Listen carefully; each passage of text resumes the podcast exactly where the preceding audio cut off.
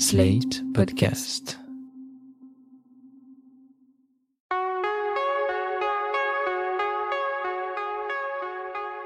Je m'appelle Thomas Messias, je suis un homme blanc, cisgenre, hétérosexuel, et j'avais une question. Comment fait-on pour que les hommes cessent de violer?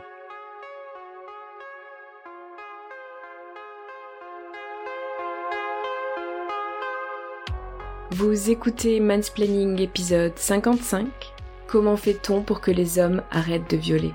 Un podcast slate.fr. Comment fait-on pour que les hommes cessent de violer? Comment fait-on pour que les hommes cessent de violer?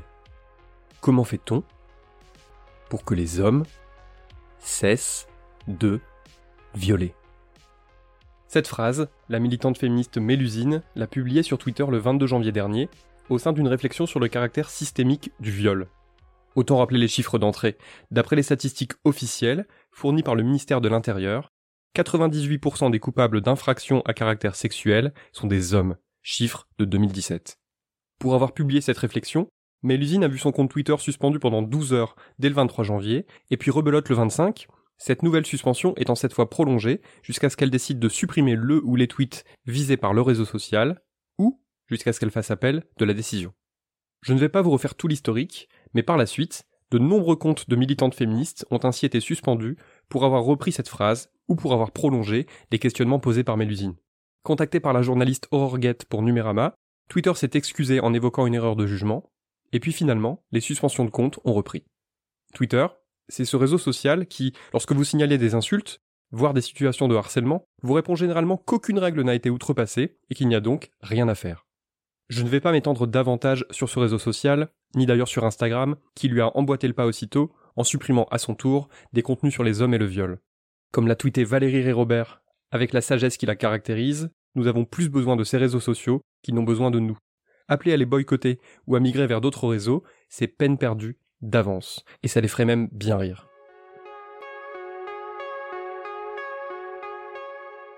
Dans ce qui va suivre, je voudrais juste m'adresser aux individus de ma catégorie, les hommes cisgenres hétérosexuels. Les autres, vous pouvez arrêter l'écoute ici, je ne vais absolument rien vous apprendre. Chers semblables, une fois encore, nous ne sommes pas à la hauteur. Fin 2017, dans le cadre d'un déferlement nommé MeToo, des milliers et des milliers de femmes racontaient les harcèlements sexuels, agressions sexuelles ou viols dont elles avaient été victimes. Certaines le faisaient pour la première fois et d'autres non. Mais ce qui semblait avoir changé, ce qui donnait un peu d'espoir, c'est que les témoignages semblaient enfin être écoutés par la majorité. On a alors vu plein d'hommes expliquer qu'effectivement, ils ne s'étaient jamais rendus compte de l'ampleur des violences sexistes et sexuelles infligées très majoritairement aux femmes, et qu'à l'avenir, ils seraient plus vigilants, plus à l'écoute. Certains ont ouvertement questionné leur comportement passé, et d'autres l'ont sans doute fait introspectivement, ou dans la sphère privée. Pendant les trois années qui ont suivi, et qui nous mènent jusqu'à aujourd'hui, il y a eu différentes vagues. Des films, des livres et des podcasts ont permis de remettre sans cesse le sujet sur la table. Je pense aux chatouilles d'Andrea Bescon et Éric Métayer, au consentement de Vanessa Springora, ou plus récemment, à la Familia Grande de Camille Kouchner. Récemment, en France, les hashtags MeTooInceste et MeTooGay ont été énormément utilisés, et le simple fait d'en parler suffit d'ailleurs à me redonner des frissons. Personne ne peut ignorer que le viol et l'inceste existent, même s'il y a toujours deux ou trois personnes absolument horribles pour avoir envie de jouer les avocats du diable. En revanche, ce qui sidère à chaque fois avec ces vagues de témoignages, c'est que leur accumulation ne laisse guère de doute. Partout autour de nous, il y a des victimes de viol, de tentatives de viol, d'agressions sexuelles, de harcèlement sexuel. Dans notre famille, dans notre voisinage, parmi nos élèves. Il y a ce qu'on sait, parce qu'il peut arriver que ces personnes aient un jour ou l'autre envie de se confier à nous, et puis il y a tout ce qu'on ne sait pas, tout ce qui se passe le soir, et d'ailleurs pas que le soir, derrière la porte de nombreux domiciles ou de certains bureaux. Les victimes sont partout. Mais si les victimes sont partout, c'est que les coupables doivent l'être aussi. Et ça, très clairement, une bonne partie des hommes ne semblent pas disposés à l'entendre. Les hommes qui, permettez-moi de le répéter, représentent 98% des coupables d'infractions à caractère sexuel. Pourtant c'est un fait. Les coupables sont partout. Dans notre famille, dans notre voisinage, parmi nos collègues, parmi nos amis. C'est une affaire de statistiques. Même en admettant qu'il existe des violeurs ou des agresseurs en série, et qu'ils contribuent un petit peu à gonfler les chiffres, il reste un nombre gigantesque d'actes qui sont commis par des hommes dits ordinaires, ceux que l'on croise dans notre quotidien. Les stats sont clairs. Le violeur n'est pas l'individu monstrueux que la victime croise en pleine nuit, au détour d'une rue déserte ou d'une forêt, et qui se jette sur elle parce qu'elle est courvêtue. Dans 91% des cas, la victime connaissait son violeur. Dans 25% des cas, c'était même un membre de sa famille. Et ça, les mecs, vous ne semblez toujours pas prêts à l'entendre. Voilà pourquoi, à chaque fois que quelqu'un poste une phrase comme Comment fait-on pour que les hommes cessent de violer? des voix masculines s'élèvent pour exiger une correction. Il ne faut pas dire les hommes, il faudrait dire des hommes. C'est vrai quoi? Il existe des hommes qui n'ont jamais violé personne. C'est même une majorité. Et donc, il faudrait dire des hommes. Sinon, ceux qui lisent cette phrase se sentent profondément froissés. Je vais me risquer à une analogie. Les analogies, c'est parfois casse-gueule, parce qu'il y a souvent mille moyens de les contredire, d'expliquer que c'est pas tout à fait pareil, qu'on ne peut pas raisonner comme ça. Bon, j'essaie quand même. Alors voilà, parlons apéro. Si un enfant de 18 mois tend le bras vers le bol de cacahuètes, normalement, vous refusez de lui en donner, et il est fort possible que vous ajoutiez Non Mathéo, tu es trop petit, les cacahuètes, c'est dangereux. Sauf que, quel est le pourcentage de cas dans lequel un enfant qui aurait échappé à la surveillance des adultes et avalé une cacahuète a réellement fini par s'étouffer avec jusqu'à trouver la mort? Je ne dispose pas de statistiques, mais c'est sans doute infime. Eh bien voilà, toutes les cacahuètes ne font pas mourir les enfants, mais pourtant, on affirme bien que les cacahuètes sont dangereuses. On ne dit pas que des cacahuètes sont dangereuses. Parce qu'en fait, c'est l'idée même de cacahuète qui est dangereuse pour Mathéo. C'est le système des cacahuètes dans son ensemble. Et donc, on lui explique que les cacahuètes sont dangereuses, un point, c'est tout. Comment fait-on pour que les hommes cessent de violer? Je ne sais pas précisément.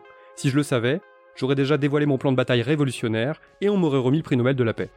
En revanche, ça peut éventuellement commencer par le fait que les hommes arrêtent de se focaliser sur le fait qu'on les compare à des cacahuètes. En guise de soutien aux militantes dont les comptes avaient été suspendus, j'ai moi aussi tweeté la fameuse phrase à plusieurs reprises.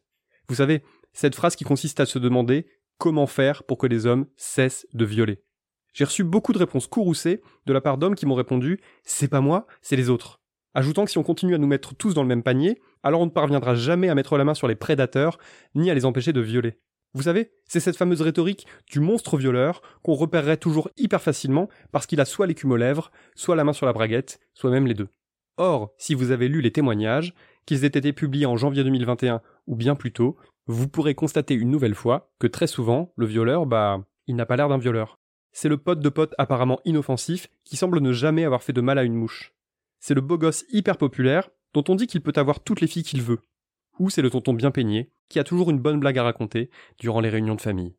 Et après, vous voudriez que les femmes ne se méfient pas de tous les hommes? Et vous allez même jusqu'à vous offusquer quand certaines annoncent qu'elles ont décidé d'arrêter totalement d'en fréquenter? Mes pauvres amis, vous plongeriez la main dans la boîte à bonbons, vous, si vous saviez que 10 ou 20% contiennent de l'arsenic? Oui, c'est encore une analogie. Eh bien non, vous éviteriez les bonbons, vous les furiez même comme la peste, même si vous aimez beaucoup ça. C'est donc la première étape. Accepter que les hommes soient décrits comme la catégorie qui viole, celle qui pose problème, celle sur laquelle il faut agir, ou qui doit agir d'elle-même, qui doit travailler pour comprendre pourquoi elle agit comme ça, et ce qu'elle peut faire pour y remédier. Et ça, ça coince. Ça n'arrête pas de coincer. Car pour une poignée d'hommes que je vois faire leur chemin dans la déconstruction, accepter leur statut d'oppresseur, comprendre et relayer la douleur des victimes sans tirer la couverture à eux, il y en a tellement qui n'avancent pas d'un pouce. Et qui, au contraire, freinent des quatre fers, comme si le combat militant contre le viol allait perturber leur vie ou leur retirer des droits. Ces derniers jours, j'ai vu beaucoup de militantes faire part de leur découragement, et pas seulement celles dont les comptes avaient été suspendus ou censurés. La fin du mois de janvier 2021 a apporté deux confirmations dont elles n'avaient nul besoin. Premièrement, les hommes, ou peut-être devrais-je dire des hommes pour ne fâcher personne, ne sont pas prêts à voir la vérité en face. Deuxièmement, les institutions, par leur inaction ou leurs actes répressifs, sont complices. Ça donne l'impression que tout est perdu d'avance. Alors je vais vous dire, chers semblables, non seulement il ne faudra pas s'étonner qu'un nombre croissant de femmes décident de se tenir éloignées de nous pour le restant de leur vie, mais il ne faudra pas non plus feindre la surprise lorsque les féministes que vous jugez déjà radicales vont l'être encore bien davantage. Si ça se passe de cette façon, on n'aura eu que ce qu'on mérite. Pour cet épisode de Mansplaining, je n'ai pas eu envie d'utiliser des extraits de films ou de séries. C'est une façon de marquer le coup. Cette fois, il n'y a que vous et moi. Pas de méchants personnages de violeurs sur lesquels s'indigner brièvement avant de reprendre le cours normal de notre vie. C'est ce que beaucoup trop d'hommes font. Ils parcourent l'existence en sifflotant parce que les violeurs, c'est les autres. C'est les immigrés. C'est les malades mentaux. C'est les mecs lambda, oui, d'accord peut-être, mais pas parmi mes potes. Hein. C'est tout le monde, sauf les gens que j'aime bien. C'est tout le monde, Sauf moi. Je vais vous dire un truc. Moi aussi je suis fatigué. Je ne vais pas comparer ma fatigue à celle des militantes qui s'en prennent plein la gueule toute la journée, ou à celle des victimes dont on minimise le vécu, à toutes celles qui reçoivent jour après jour des preuves de l'indifférence de la société face à ce qu'elles vivent, mais ça ne m'empêche pas d'être fatigué. Parce que c'est merveilleux la pédagogie, mais ça bouffe de l'énergie, et ça prend du temps. Parfois, on a l'impression que ça n'aboutira jamais à rien, et c'est tout de même usant. J'admire franchement celles qui continuent à ouvrir leur gueule, à réfléchir à voix haute, à poser les bonnes questions ou à agir concrètement. C'est par exemple le cas de Caroline de Haas, qui livre sur Mediapart des pistes de réflexion et d'action sur cette fameuse question qu'on ne se posera décidément jamais assez. Comment faire pour que les hommes cessent de violer? Elle y explique, avec moult chiffres, que le viol est un fait massif et structurel, ainsi que l'expression d'un rapport de pouvoir. Une fois encore, la plupart du temps, on est très loin du cliché du violeur poussé par ses pulsions, qui serait pris par une irrépressible envie de se soulager. Le violeur, avant tout, c'est quelqu'un qui veut montrer qu'il a le pouvoir. Un peu plus loin, Caroline de Haas explique qu'il faut faire évoluer les rapports de force individuels. Elle dit aussi qu'il faut enfin lancer un vrai plan d'éducation sexuelle. Et en tant que membre de l'éducation nationale, je peux vous dire que ça urge. Les mômes sont livrés à eux-mêmes, les textes sur le nombre d'heures d'éducation sexuelle à apporter sont rarement respectés, et les contenus, tout comme la formation des adultes, laissent très franchement à désirer. Mais lisez plutôt son article, qui date du 27 janvier. Lisez-le et faites-le lire. Caroline de Haas, comme d'ailleurs bien d'autres militantes, explique que rien n'est simple. Que si faire changer le monde est aussi compliqué, c'est parce qu'il faut provoquer simultanément plusieurs changements radicaux, faire évoluer à la fois le collectif et l'individuel. Elle rappelle aussi que c'est parce que le pouvoir n'est pas chaud chaud pour tous ces changements. Pas parce qu'il est favorable au viol, même si dans le cas de certaines personnalités politiques, on est en droit d'avoir des doutes, mais parce que cela reviendrait pour lui à céder trop de terrain, trop de pouvoir. Quant à moi, qui suis un bien piètre théoricien par rapport à Caroline de Haas, Valérie Robert et tant d'autres, je reste convaincu que si on veut croire à un changement de société, ce qui inclut entre autres choses la quasi-disparition des violences sexistes et sexuelles, il est impératif que les hommes contribuent aussi. Commencer par observer leur comportement et ceux de leurs potes, ce serait déjà pas mal. Ne pas s'interposer à la moindre avancée féministe, ce serait vachement bien aussi. Parce que si nous sommes 3 milliards à y mettre de la mauvaise volonté, à traîner les pieds comme mon fils quand je lui dis d'aller mettre son pyjama, on n'y arrivera jamais. Ou alors, les féministes vont décider d'y aller au lance-flammes, et encore une fois, on ne pourra pas dire qu'on n'aura pas été prévenu. Alors voilà, chers semblables. On y est. Il n'est toujours pas trop tard. Pas trop tard pour ouvrir les yeux, pour refuser que le groupe auquel nous appartenons, vous et moi, continue à faire autant de mal. Faites ça pour toutes les femmes, qu'elles soient victimes, futures victimes, ou rien de tout cela, et qu'elles aient ouvertement peur de nous ou non. Faites ça aussi, si ça vous chante, en vous disant qu'un jour, si le système patriarcal s'écroule, personne ne se demandera plus comment faire pour que les hommes cessent de violer. Il y aura encore sans doute, hélas, des situations individuelles à traiter. Mais la masculinité ne sera plus un problème en soi. Je pense que si cela arrive un jour, on sera mort depuis longtemps, vous et moi. Mais je refuse de mourir en me disant qu'on n'a pas fait de notre mieux.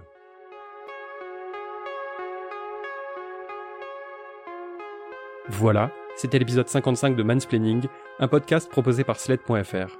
Merci à Aurélie Rodriguez. Si vous avez aimé ce podcast, n'hésitez pas à le dire en nous couvrant d'étoiles partout où vous le pouvez, 5 de préférence, et en en parlant le plus possible autour de vous. Toutes vos remarques et vos questions sont les bienvenues à l'adresse suivante, mansplaining at slate.fr. Vous pouvez aussi me contacter via Twitter ou Instagram, mes messages privés sont toujours ouverts. Toutes les références aux articles, œuvres, vidéos citées se trouvent dans la description de ce podcast. J'espère que vous tenez le coup encore et toujours. Je vous embrasse sincèrement. Et à dans 15 jours.